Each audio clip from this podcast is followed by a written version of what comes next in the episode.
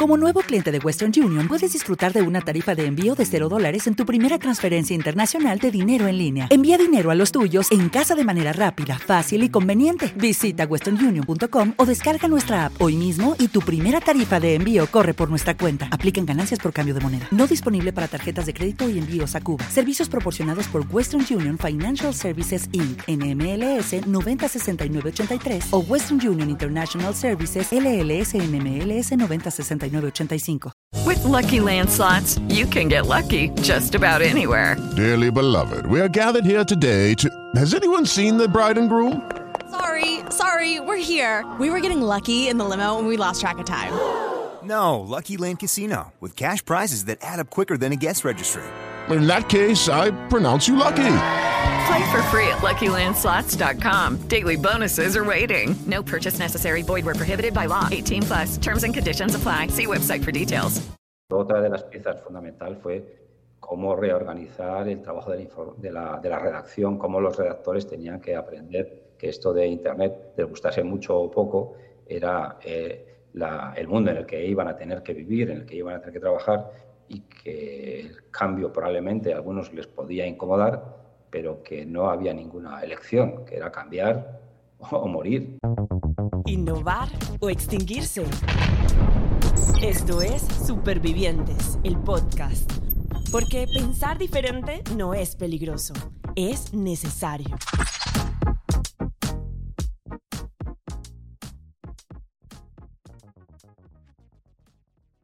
Supervivientes. ¿Cuántas veces no hemos escuchado la frase de que el periodismo va a morir? Solemos pensar que con la transformación de algunos formatos, entonces algunas profesiones podrían estar a punto de la extinción. Y algo de eso podría ser cierto. En nuestra conversación con Gumercindo Lafuente, exdirector de El Diario El País y precursor del periodismo digital en español, nos contó sobre su paso por diferentes medios españoles y cómo logró abrir sus alas frente a las grandes transformaciones tecnológicas en el cambio de milenio. Así que impulsa tu vuelo porque nos vamos a dar un viaje por el tiempo desempolvando las salas de redacción más tradicionales hasta llegar a equipos diversos conformados por periodistas, diseñadores y programadores como los que hoy conocemos. Buenos días, especial a Gumercindo, que está conectado desde Madrid en este momento, dar esta invitación y por estar acá en el colombiano y ayudarnos un poco a, a conversar y a entender la innovación y los procesos de transformación digital de los que has hecho parte, em, que para nosotros son muy importantes en este momento. ¿Qué tal? ¿Cómo has estado?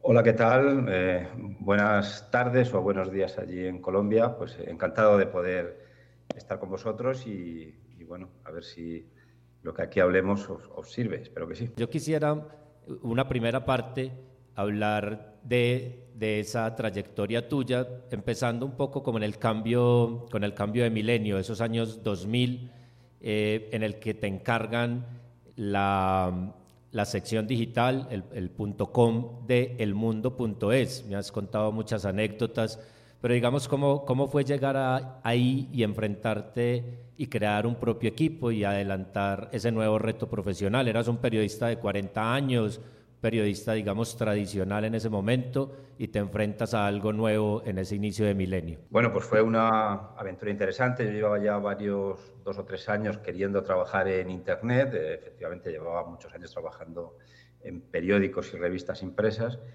Y, bueno, pues en, junio de 2000 tuve que hacerme cargo de, de, en realidad, un equipo, construir casi de cero un equipo periodístico, pero también un equipo de desarrolladores para para, bueno, para intentar convertir al, al mundo.es en ese momento en un sitio referencial desde el punto de vista periodístico, pero también desde el punto de vista de la innovación. Era el año 2000, por supuesto, eh, teníamos o yo tenía intuiciones, pero en realidad muy pocos conocimientos.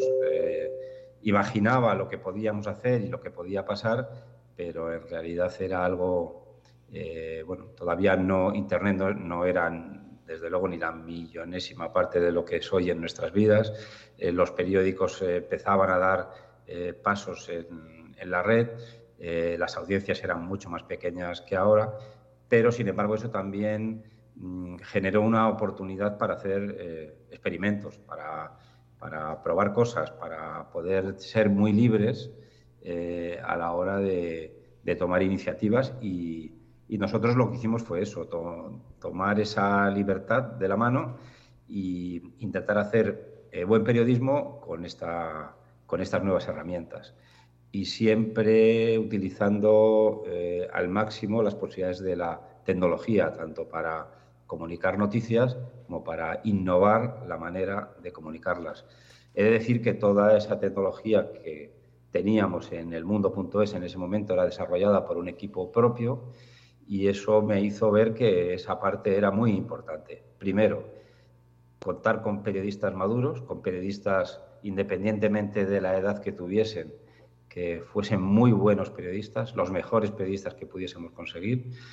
Digo esto y recalco esto porque en los años 2000, en el inicio del año de los años 2000, esto no era tan frecuente. En Internet se ponía a gente extremadamente joven que independientemente de su talento presente futuro tenía muy poca experiencia, muy poca madurez periodística, o se ponía al frente de los sitios de Internet a gente más cercana a la tecnología que cercana al periodismo. Y nosotros hicimos todo lo contrario. Eh, preferimos utilizar a periodistas experimentados que pudiesen, sobre todo para, para llevar la atención informativa, que pudiesen aprender lo más rápidamente posible y comprender, aprender y comprender lo que era este nuevo universo. Y creo que eso funcionó, fueron casi siete años muy interesantes, en los que el mundo.es se convirtió en un sitio de referencia en España, pero también a nivel global, fue, lo colocamos muy pronto como el sitio de, periodístico eh, más seguido a nivel global en, en castellano. Y fue apasionante porque además éramos un medio que nos permitió trabajar con mucha independencia de, y, con, y, con, mucha autonomía de, del, del, estado de negación que vivía en esa época la industria periodística y que duró mucho tiempo y pudimos desarrollar un modelo de producto y también un modelo de negocio que tuvo mucho, mucho éxito. Quiero que eh, hacer un énfasis en, en ese equipo de programadores que conseguiste en un inicio que luego se vuelve el germen de otra plataforma muy particular que fundaste, que se llama Soy Tú.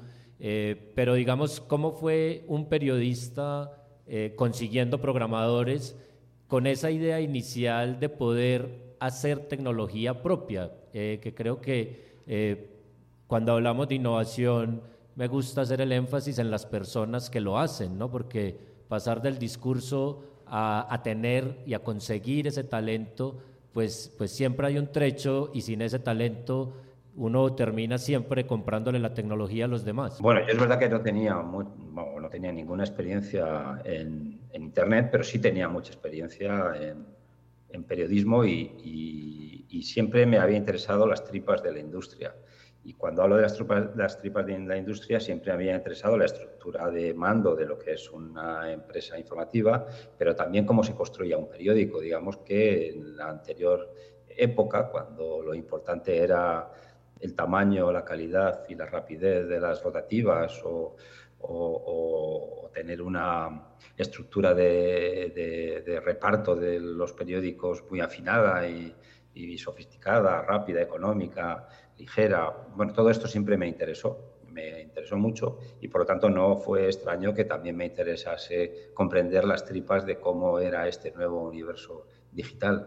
Y tuve la intuición, ya digo que no certezas porque pues, mis conocimientos eran muy limitados, tuve la intuición de que al igual que tener un buen equipo técnico en, la anterior, en el anterior mundo, en este nuevo era, y sobre todo por la inmadurez que tenía todavía la tecnología, pues iba a ser eh, muy diferenciador y nos iba a permitir ser muy innovadores o por lo menos ser tan innovadores, o sea, al menos los primeros en la innovación si disponíamos de tecnología propia. Por otro lado, era lo que en ese momento había. Yo, eh, por las circunstancias en las que me hice cargo del mundo.es, no teníamos en ese momento equipo técnico porque se había marchado en bloque a un medio de la competencia y entonces pues decidí, mm, la empresa estaba absolutamente despistada, no eran los, los, los gerentes de la empresa no eran capaces de encontrar un equipo para sustituir al que se había ido Y entonces, pues lo tuve que hacer yo con mis pocos conocimientos, pero sí, bueno, pues eh, primero pensé que si esto de Internet había nacido fundamentalmente desde las universidades, que ahí podría encontrar las personas que más experiencia tenían y eso fue desde luego una buena idea. Y siguiendo algunas pistas, pues acabé encontrando a una persona que trabajaba como auxiliar administrativo en la Universidad de Oviedo, aquí en España, y que era un tipo ya muy experimentado, que llevaba años trabajando en Internet. Eh, le invité a venir a Madrid eh, a pasar un fin de semana y al cambio de que solo me dedicase dos horas a mí, eh, y se vino a Madrid con un amigo suyo, nos conocimos, nos caímos bien, a través de otros dos ingenieros que yo contacté aquí en Madrid, audité sus conocimientos y esta persona es la que contraté como director técnico. Él mm, empezó a hacer un pequeño equipo con gente que conocía de otros lugares, que ni siquiera muchos los conocía personalmente, pero sí de estar en contacto a través de Internet y de hacer, era gente que hacía mm, eh, desarrollo eh, basado en software libre. Y así hicimos un pequeño equipo de, desarrollo, de desarrolladores de ocho personas, mm, extremadamente eficiente, con el, con el, que construimos una entera, una nueva plataforma con su eh, CMS, con su ad server de publicidad, con todo un sistema de, eh, de servidores eh, y todo de desarrollo propio y todo controlado por nosotros. Es verdad, cuando yo me marché del mundo.es y monté otro proyecto, me llevé eh, básicamente a, la, parte fundamental de ese equipo y ahí volvimos a, empezar y, hicimos una nueva plataforma con todo lo aprendido, desde luego, pero una nueva plataforma desde cero y es con la que lanzamos eh, soytu.es, que fue el siguiente experimento, que si os interesa verlo, a pesar de que desapareció hace más de, de 12 años, eh, lo podéis consultar, soy tú con i latina, soytu.es, está todavía online porque lo dejamos colgado, aunque lo cerramos hace ya, como digo, 12 o 13 años, y se puede ver ahí que a pesar de que empezó en 2007, finales de 2007, pues es un medio muy moderno, no tiene, no tiene todas, todos los desarrollos eh, eh, informáticos que hicimos Mm, eh, funcionando porque esa plataforma nos la llevamos luego al siguiente, a la siguiente aventura que fue de alguna manera revolucionar digitalmente el diario El País y, todo el grupo Prisa que se acabó aprovechando durante muchos años de esa plataforma que construimos en Soitu. como resumen, quiero decir que siempre he ligado la innovación periodística a la innovación tecnológica, por eso nunca he sido partidario de externalizar determinadas herramientas. Eh, exactamente, entonces digamos que esta primera parte de tu experiencia eh, queda ese trabajo mancomunado de programadores, de ingenieros y desarrolladores eh, con periodistas experimentados, reconocidos, que pudieran llevar esos medios a un nivel muy alto. Luego te enfrentas ya en la segunda década, a partir del 2010, llegas al país, sales del mundo, tienes esta aventura personal con soytu.es y llegas al país y ahí tienes que adelantar una transformación digital de una redacción, que es un tema muy actual y muy vigente para nosotros.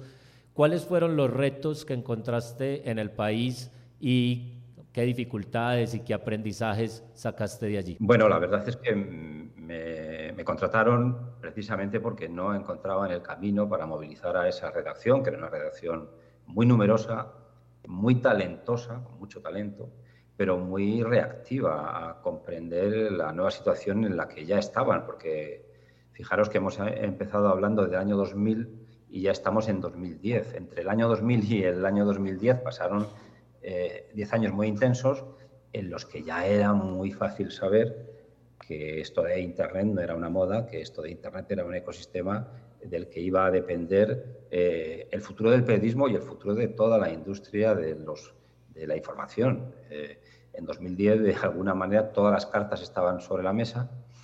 Las redes sociales tenían ya, empezaban a tener ya una importancia muy grande en el ecosistema de cómo la realidad y todos los debates llegaban a las audiencias y, sin embargo, la redacción del diario El País vivía mayoritariamente de espaldas a todo este fenómeno eh, porque, bueno, les era de alguna manera más cómodo ignorarlo.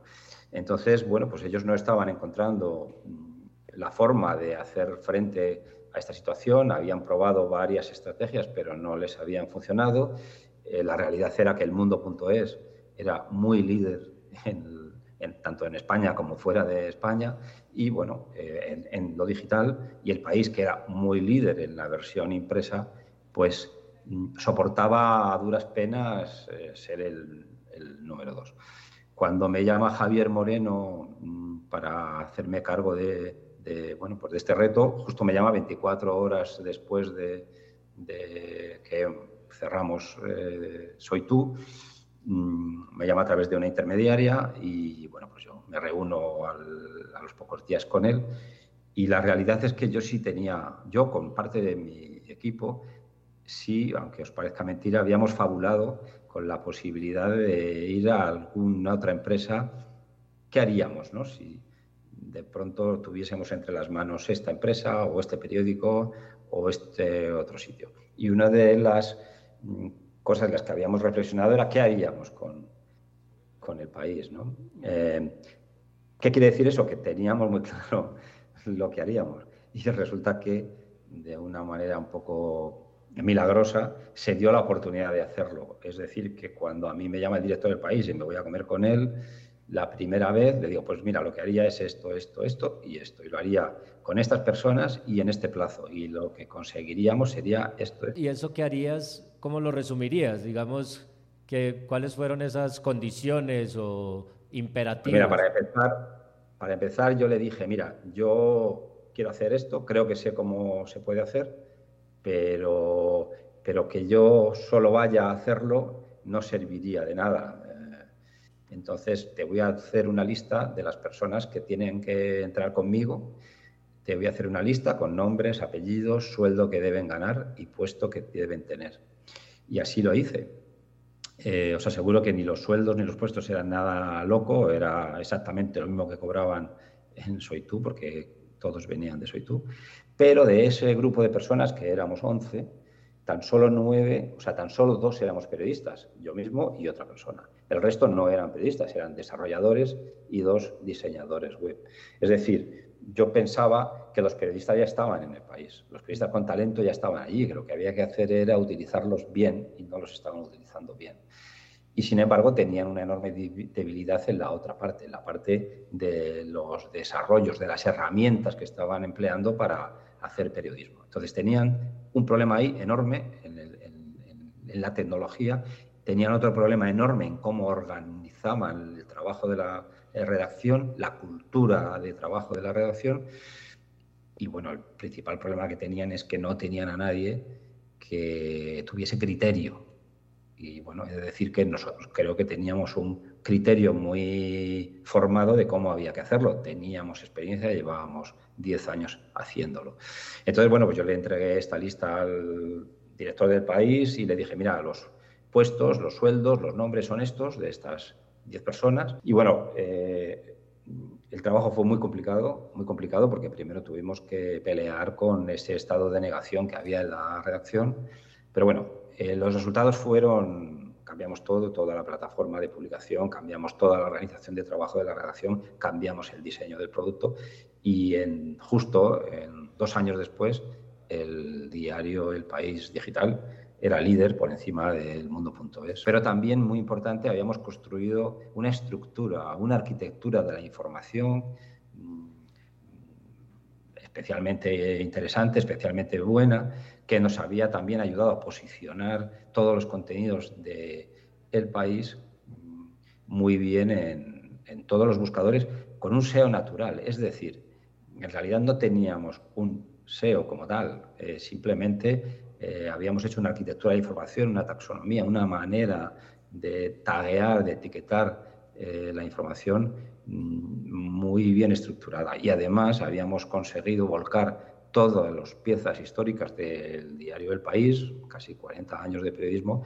que no se podían consultar en Internet, pues las eh, mm, eh, las volcamos, las fuimos volcando, eran millones de artículos, no sé si entre 6 y 8 millones de artículos, y los etiquetamos uno por uno con un sistema que mezclaba una base manual con una base automatizada. O sea, siempre, como veis, hay mucha tecnología detrás. Lo fundamental fue cómo reorganizar el trabajo de la, de la, redacción, cómo los redactores tenían que aprender que esto de Internet, les gustase mucho o poco, era eh, el mundo en el que iban a tener que vivir, en el que iban a tener que trabajar y que el cambio probablemente a algunos les podía incomodar, pero que no había ninguna elección, que era cambiar o morir. Gumercindo, bueno, y ese, digamos, una vez ya se estableció el camino de esa transformación, pues que ha llevado 10 años después al país a ser líder eh, en suscripciones digitales, en este momento en, en habla hispana, ya, ya, se nos está acabando el tiempo, yo simplemente quería, de la última parte de tu experiencia que hemos ido sacando eh, estos aprendizajes, ¿no? las dificultades que hay, la importancia de combinar el equipo de la redacción con el equipo de los desarrolladores y de los ingenieros, garantizar la tecnología, crear capacidades internas para encontrar soluciones propias. Eh, llegas a un, al diario que tiene de diferencia con El Mundo y El País, que eran dos periódicos que además tenían versiones impresas y digitales, híbridos, pues llegas a un nativo digital eh, ya en la última década eh, de la que haces parte, fundador del diario Punto Es, uno de los periódicos que ha creado un modelo particular.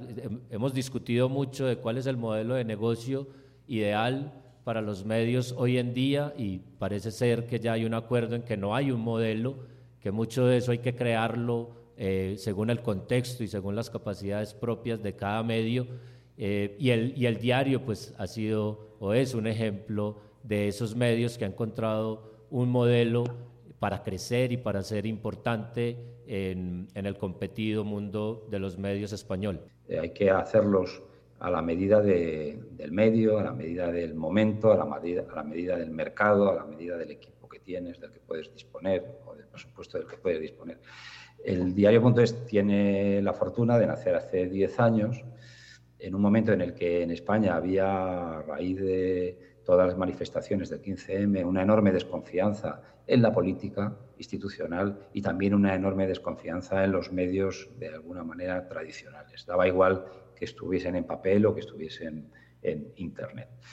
Eh, ese movimiento social, eh, ese movimiento popular de alguna manera, eh, era una oportunidad. además, había un periodista que había sido director de un periódico público, del periódico público, que había dejado, había sido destituido como director y ese periódico justo acababa de, desaparecer y ese director pues había cultivado un blog personal que había empezado siendo un blog de música, luego se había convertido en un blog de tecnología y en los últimos años se había convertido en un blog de política. Un blog de política que estaba de alguna manera llenando ese hueco eh, de, de informaciones o de mensajes eh, dirigidos a ese mundo de alguna manera del 15M que los medios tradicionales no atendían porque no entendían. Ese blog tenía ya medio millón de, lectores y de alguna forma Ignacio Escolar, que era el que escribía ese blog, era, ya empezaba a ser un periodista muy conocido.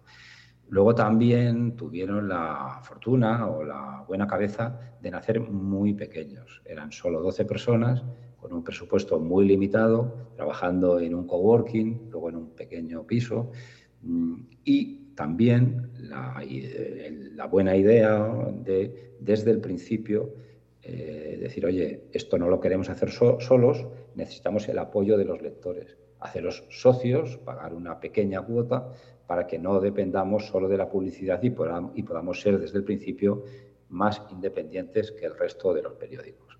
Eso que empieza con 12 personas, con mil o dos mil socios que se abonan, que son el equivalente a lo que hoy llamamos suscriptores, eh, hace 10 años, en septiembre pasado cumplimos 10 años, pues hoy son más de 110 periodistas en la redacción, eh, periodistas no, 110 personas entre periodistas, desarrolladores, equipo de publicidad y gerencia en la redacción de Madrid y otras, y otras 50 personas en las diferentes delegaciones que tenemos en toda España, que tenemos delegaciones en, salvo en una comunidad autónoma, en el resto de las eh, comunidades autónomas que hay en España, que hay 17.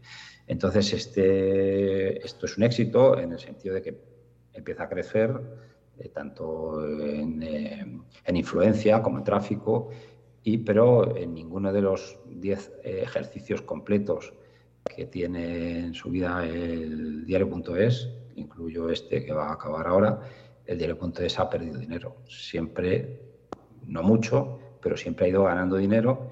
Eh, los últimos dos o tres años ya unas cifras más importantes y siempre ese dinero se ha ido reinvirtiendo en, en contratar más periodistas, en pagarlos mejor y en hacer en realidad mejor periodismo, siempre con la base de que el periodismo es un servicio público. El gran problema de nuestro trabajo es que si queremos hacer periodismo de servicio público y con un nivel de independencia suficiente, pues tenemos que ser rentables, si no siempre vamos a ser prisioneros de otros. Quería agradecerte mucho estos minutos de compartir tu experiencia de, de tantos años de pasar por diferentes momentos de transformaciones digitales, de retos tecnológicos, en medios muy tradicionales eh, que han sufrido lo que todos los medios eh, en el mundo han sufrido en las últimas décadas, eh, para terminar en, en, un diario nativo digital que nace pequeño y que logra encontrar un modelo de negocio y logra hacerse rentable con esos aprendizajes de los que nos has ido hablando a partir de, de tu experiencia. Este podcast llega a ti gracias al patrocinio de Cámara de Comercio de Medellín para Antioquia. Juntos hacemos empresa. With lucky landslots, you can get lucky just about anywhere. Dearly beloved, we are gathered here today to. Has anyone seen the bride and groom? Sorry, sorry, we're here. We were getting lucky in the limo and we lost track of time. No, Lucky Land Casino, with cash prizes that add up quicker than a guest registry in that case, I pronounce you lucky. Play for free at LuckyLandSlots.com. Daily bonuses are waiting. No purchase necessary. Void were prohibited by law. 18 plus. Terms and conditions apply. See website for details.